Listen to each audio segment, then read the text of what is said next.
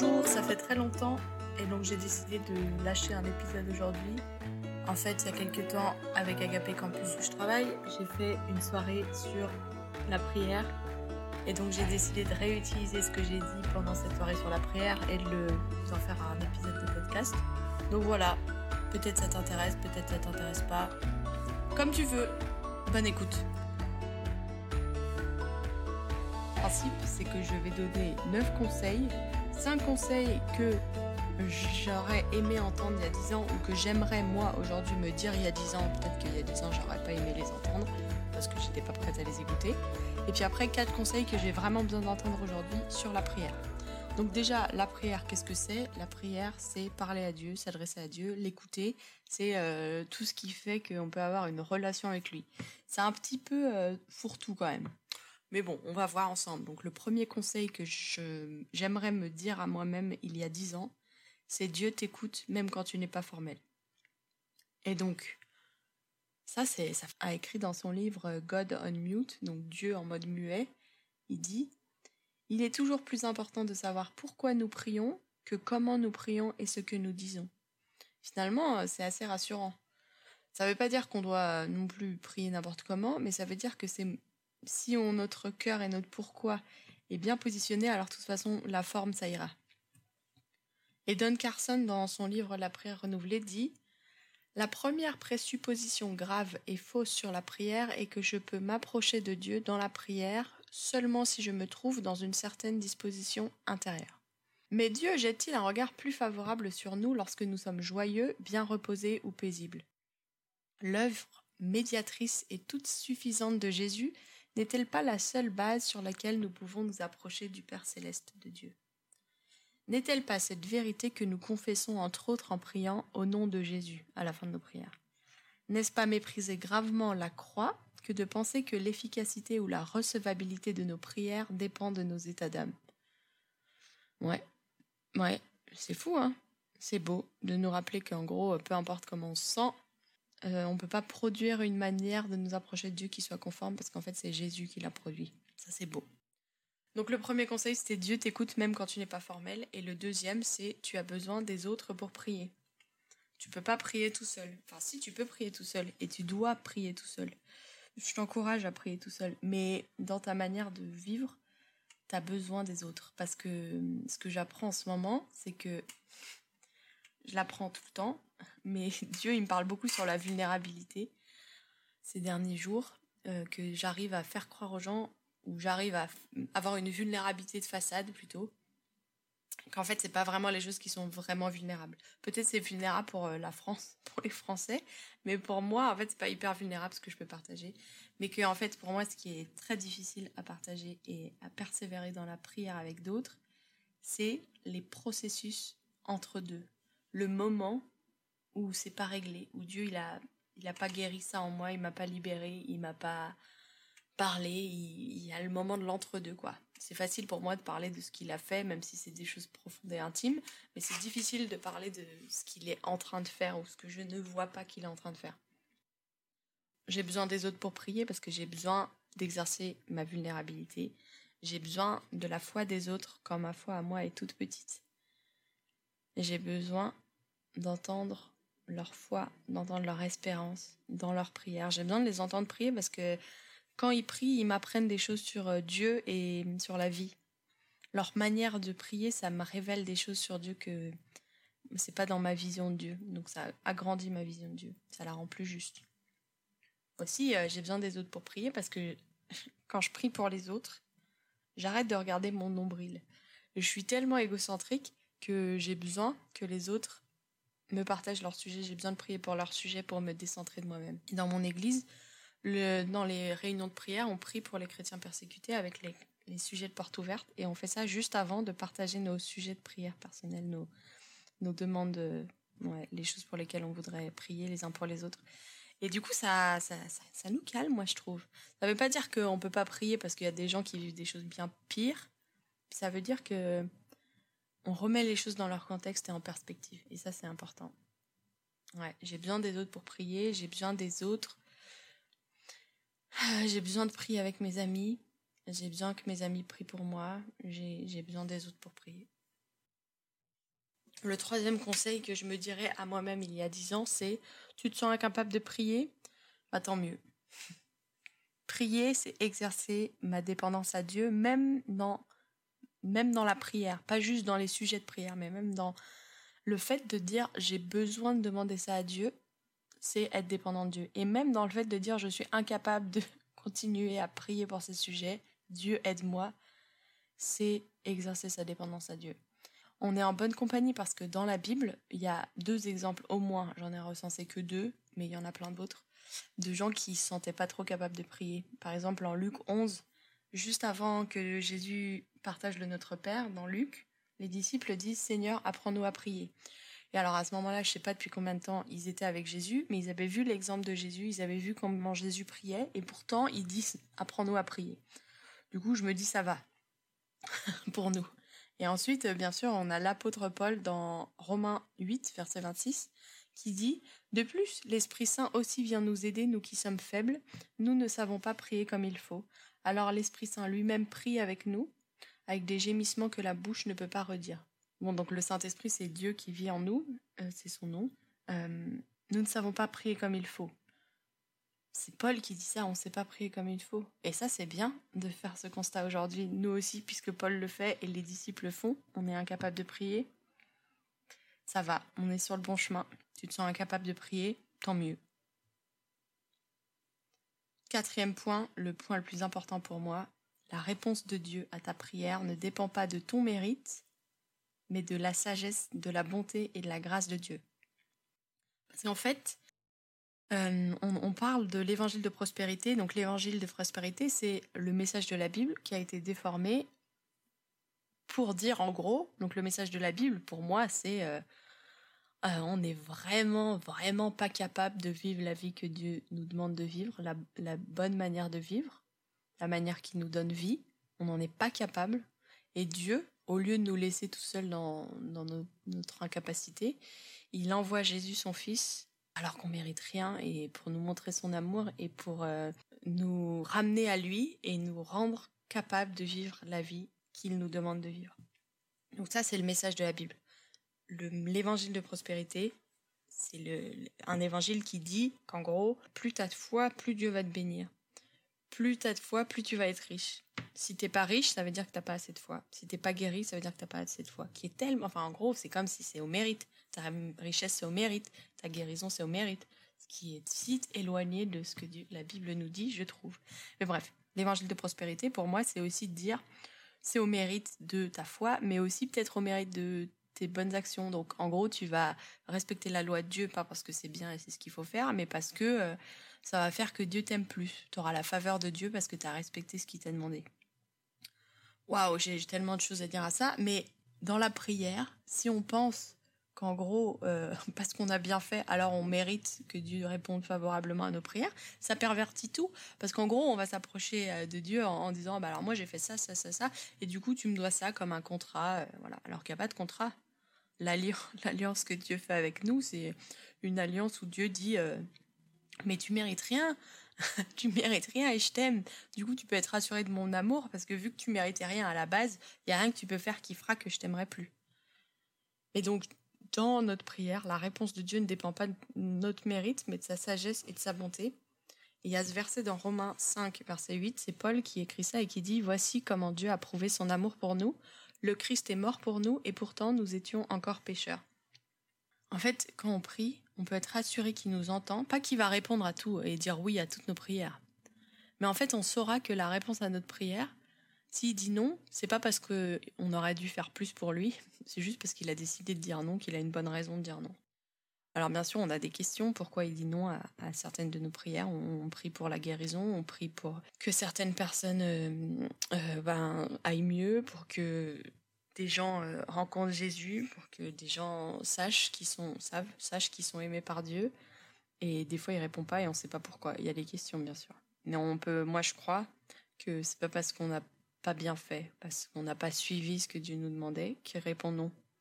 Des fois, oui. Des fois, c'est la conséquence. des fois, Dieu répond non parce qu'en fait, la, la, conséquence de nos mauvaises actions, des mauvais choix de vie qu'on a fait, en gros, euh, Dieu nous laisse subir la conséquence de nos actes pour aussi qu'on apprenne et puis parce que c'est comme ça que ça marche. Euh, si tu as mis ta main dans le feu, ben tu te brûles, mais même euh, tu savais que c'était pas une bonne idée. Et du coup, tu subis le fait que ta main est brûlée et que tu as mal. Voilà, donc la, la, réponse de Dieu, elle dépend pas de notre mérite, mais de la sagesse, de la bonté et de la grâce de Dieu. Ça, c'est fou. Cinquième conseil que je me donnerais à moi-même il y a dix ans, c'est que ma vie de prière est le reflet de la saison de ma foi. Du coup, des fois, on imagine que la vie de prière, c'est une, ligne droite qui monte. C'est genre euh, en exponentielle, une courbe exponentielle, alors qu'en fait, euh, ça suit notre vie.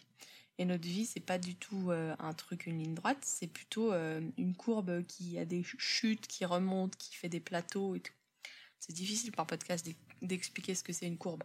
Mais bon, c'est important de nous rappeler de ça. En fait, notre foi est pas linéaire, parce que la vie est pas linéaire, et notre vie de prière, elle est pas non plus linéaire. Ça me fait du bien d'entendre ça. Ce que ça veut dire, c'est que moi, j'ai deux, deux prières que je fais à Dieu assez régulièrement. C'est Dieu, Qu'est-ce que tu veux m'apprendre dans ces circonstances que je traverse aujourd'hui, ma foi? Qu'est-ce que tu veux m'apprendre? Et la deuxième, c'est Dieu, comment et pourquoi est-ce que tu veux que je prie cette semaine? En fait, euh, ouais, c'est intéressant de se dire, euh, il y a des sujets de prière pour lesquels j'ai pas prié depuis longtemps et je peux culpabiliser d'avoir oublié de prier pour la guérison de telle personne, pour telle personne qui cherche un travail, je sais pas, pour telle personne qui a des problèmes financiers. J'ai oublié de prier pour ça oups. Et je peux culpabiliser, et c'est vrai que je devrais mieux gérer mon planning de prière et tout pour mieux prier pour les gens, plus penser. Mais aussi, des fois, je me dis, ah ben, peut-être que Dieu, il veut pas que je prie pour tout le monde tout le temps en même temps. Et que là, euh, le fait qu'il me fait penser à telle personne, c'est le moment pour moi de prier. Et ça m'aide à pas trop culpabiliser. Et bien sûr, euh, je veux grandir dans le fait de penser aux gens pour pouvoir penser à prier pour eux. Et ça, c'est un sujet, euh, c'est un processus qui continue. Mais ces deux questions, qu'est-ce que tu veux m'apprendre dans ces circonstances que je traverse et comment et pourquoi est-ce que tu veux que je prie cette semaine? C'est des, je trouve, des bonnes questions que j'ai envie de continuer à me poser. Deux citations. La première de John Chapman qui dit Priez comme vous le savez le faire et n'essayez pas de prier comme vous ne savez pas le faire. Je pense que cette citation nous rappelle que nous comparer à la vie de prière de quelqu'un d'autre, c'est pas forcément très utile. Et Don Carson, il dit La vie de prière de chaque chrétien, comme chaque mariage, présente des caractéristiques que l'on retrouve chez d'autres, mais aussi un caractère absolument unique. Vous êtes vous et je suis moi, et chacun doit trouver sa propre approche de Dieu. Moi, ça me fait du bien de me dire ça. Et en plus, mon approche de Dieu aujourd'hui, elle correspondra pas forcément à mon approche de Dieu dans dix ans. Puisqu'il y a dix ans, je priais pas comme je prie aujourd'hui. Et donc ça, c'est rassurant. Du coup, maintenant, c'est quatre conseils que j'ai besoin d'entendre aujourd'hui. Donc, euh, je me prêche à moi-même et vous avez le droit d'écouter. En gros, c'est ça. Le premier, c'est persévère. Et quand on a assez, persévère encore.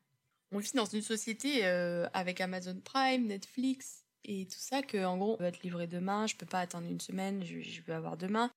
Euh, je veux regarder un film maintenant et je peux le faire avec Netflix. J'ai pas besoin d'aller à la bibliothèque chercher ou d'attendre parce qu'il est en réservation ou parce qu'il n'y a plus de DVD ou parce qu'il faut que je récupère le DVD qui est chez mon ami on, veut tout tout de suite. Et ça, ça influence vraiment, moi, ma manière de prier. Je suis tellement plus patiente. J'ai jamais vraiment été patiente, mais je vois comment euh, le, rythme de vie qu'on a fait qu'on est plus patient. Et du coup, on a du mal à persévérer. J'ai du mal à persévérer. Et j'ai besoin de me rappeler que ce qui prend du temps a aussi de la valeur. ce qui met du temps à arriver, les réponses que Dieu met. Et j'ai besoin de me rappeler, quoi. Ce qui prend du temps a aussi de la valeur. Dans la persévérance, par exemple, la persévérance sur les conflits relationnels où ça prend du temps. La persévérance dans la prière pour ça. Si j'ai des problèmes financiers, il faut que je persévère. Euh, choisir ce que je vais faire avec ma vie, les choix de comment j'utilise mon temps, il faut que je persévère dans la prière. Le fait que j'ai tellement envie que les gens ils se laissent aimer par Dieu, les gens qui connaissent pas Jésus, et ça, je persévère dans la prière pour eux. Ce qui prend du temps, a aussi de la valeur. Les sujets difficiles comme ça que je viens de citer, ça a aussi de la valeur de persévérer, même si je vois pas ce que Dieu est en train de faire. C'est important pour moi de persévérer. Et dans la persévérance, je vois ma dépendance aux autres. J'ai besoin des autres parce que franchement, il y a des sujets, euh, j'oublie de prier ou j'en ai marre et de voir d'autres gens prier, euh, ça me redonne de la persévérance, ça me redonne euh, l'espoir, l'espérance que j'ai besoin pour et la foi que j'ai besoin pour continuer de prier pour ces sujets. Philippe Yancey, il dit La prière reste un combat pour moi. D'un autre côté, pardonner à quelqu'un qui m'a fait du tort l'est tout autant. Il en va de même pour l'amour du prochain ou pour l'aide aux personnes dans le besoin.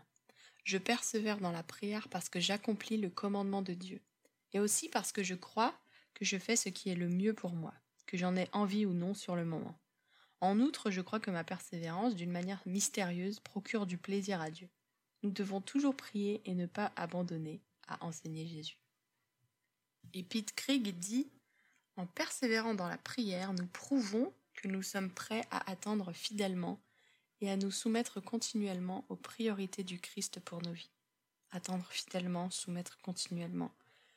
Waouh, c'est vrai, la persévérance, j'ai besoin de persévérer dans la prière. Le deuxième conseil que j'ai vraiment besoin d'entendre, c'est pour prier, il faut prendre le temps de prier. Et là, alors, les questions qui me viennent, c'est est-ce que ton agenda reflète ce que tu crois sur la prière? Je crois que la prière, c'est important. Je crois que la prière, c'est ma manière de parler avec Dieu et je crois que Dieu la chose la plus importante, la personne la plus importante de ma vie. Je crois que la relation que j'ai avec lui, c'est ce qui me donne la raison, qui me donne les motivations, qui me renouvelle, qui me permet d'aimer librement les autres sans vouloir être aimé en retour parce que je suis déjà pleinement aimé pour Dieu. Tout ça, je le crois, mais pourtant mon agenda, il reflète pas du tout ça. Pour prier, il faut prendre le temps. Et puis, euh, surtout en ce moment, euh, mon téléphone, c'est vraiment une des grosses choses qui m'empêche de prier. Du coup, cette phrase, sois le maître de ton téléphone pour pas devenir son esclave, c'est vraiment d'actualité, quoi. J'ai besoin de prendre le temps de prier. Henri Nouwen, cœur, cœur, cœur sur Henri Nouwen, qui est un prêtre catho que j'aime trop, il dit Le merveilleux idéal chrétien consistant à faire de notre vie entière une prière ne reste qu'un idéal si nous ne sommes pas disposés à discipliner notre corps, notre esprit et notre cœur par une habitude quotidienne d'entrer directement, consciemment et expressément dans la présence de notre Père aimant par son Fils Jésus-Christ. Ça veut dire, cette citation, je crois, qu'est-ce que tu fais pour te forcer à prier? Parce que tu sais que prier c'est important, mais t'as pas envie de prier parce que, je sais pas, t'es fainéant ou t'as des problèmes. Qu'est-ce que tu fais, Sophie, pour prier, pour te forcer à prier? Ouais prier, il faut que je prenne le temps de prier. Le troisième conseil que j'ai besoin d'entendre, c'est que Jésus est le roi des rois. Et en fait, euh, waouh wow Moi, je suis protestante évangélique. Dans notre tradition, euh, on est un peu trop en mode Jésus, c'est mon pote. Et c'est bien, je veux dire. Enfin, c'est bien parce qu'on a besoin, pour, être, pour prier, on, on a besoin de savoir qu'il nous aime, on a besoin de savoir qu'il est proche de nous et tout ça, et c'est vrai. Mais des fois, moi, j'oublie qu'en fait, c'est le roi des rois, le, créateur de l'univers, et je lui parle comme si c'était. Euh, déjà, je devrais pas parler à, personne comme ça, mais pas un être humain, mais alors à Dieu, waouh. En fait, euh, il y a quelques temps, j'ai fait une retraite spirituelle, et ça, ça mériterait un épisode euh, juste pour que j'explique, waouh, c'était intense. C'était intense dans le vécu de. C'était la première fois que je prenais trois jours pour aller prier. Et donc, je. C'était intense. Bref. C'était dans un centre catholique, donc je suis allée à la messe. Et ça faisait très longtemps que je n'avais pas été à la messe. En tant qu'adulte, euh, j'y suis allée deux fois, je pense. Et en fait, euh, il y a beaucoup de choses dans la liturgie que je comprends pas. Et moi, quand je comprends pas, j'ai du mal à rentrer dedans. Donc, euh, j'avais des questions sur pourquoi on faisait ça comme ça et tout. Et il y avait plein de trucs que je trouvais cool. Mais une des choses qui m'a vraiment marqué, c'est la révérence. Genre, il y avait des gens qui étaient à genoux, il y avait, y avait un respect profond pour le créateur, j'ai trouvé. Pas qu'on n'est pas respectueux dans, dans, mon église ou dans les églises protestantes évangéliques, mais j'ai trouvé vraiment cette révérence et ce respect, ça m'a inspiré. Et du coup, ça me questionne. Qu'est-ce que je peux faire dans ma vie pour euh, développer mon respect intérieur pour Dieu? Est-ce que je le respecte, mais est-ce que je le révère? Est-ce que j'ai besoin de me rappeler que c'est le Créateur, quoi Qu'il est majestueux, que c'est le roi des rois Don Carson y dit, encore dans la prière renouvelée, Peut-être avons-nous amélioré quelque peu le contenu de nos prières, mais cette question demeure. Lorsque nous présentons nos requêtes à Dieu, visons-nous un but à court terme, recevoir ce que nous demandons, ou un but à long terme, la gloire de Dieu? Car c'est là le test ultime. Dieu est-il à ce point au centre de nos pensées et de nos préoccupations, et donc de nos prières, que nous ne pouvons rien lui demander sans désirer du fond du cœur que sa réponse lui rende gloire? Ça me remet à ma place. Et euh, enfin, le dernier conseil que j'ai besoin d'entendre en ce moment, C'est euh, le psaume 13, verset 4, qui dit Éclaire mes yeux de ta lumière. Ou je tomberai dans la mort, ou. Euh, ouais, je crois que c'est ça la suite. Éclaire mes yeux de ta lumière. Cette demande de la personne qui écrit les psaumes, en fait, elle est, elle est forte parce que dans, dans le Nouveau Testament, dans la Bible, il y a cette opposition entre les ténèbres et la lumière. Et en fait, la lumière vient briller dans les ténèbres et les ténèbres, euh, enfin, on voit que le monde est ténébreux. On regarde les infos, on lit le journal et puis il y a tellement de trucs qui sont horribles. Les ténèbres, et puis les ténèbres dans mon cœur, toutes les pensées que j'ai contre les gens, à quel point je veux me mettre en avant, et tout ça, c'est ténébreux, quoi. J'ai besoin de la lumière. J'ai besoin de pouvoir voir dans les ténèbres qui sont si profondes. J'ai besoin de voir ce que Dieu est en train de faire. J'ai besoin d'ouvrir. J'ai besoin que Dieu plutôt ouvre mes yeux pour que je vois ce qu'il est en train de faire. J'ai besoin d'être reconnaissante pour ce qu'il est en train de faire. Et si souvent, je suis là avec toutes les choses que je voudrais qu'il fasse et j'oublie complètement qu'il fait déjà beaucoup. J'ai besoin de garder l'espérance, qu'il est à l'œuvre, qu'il m'aime.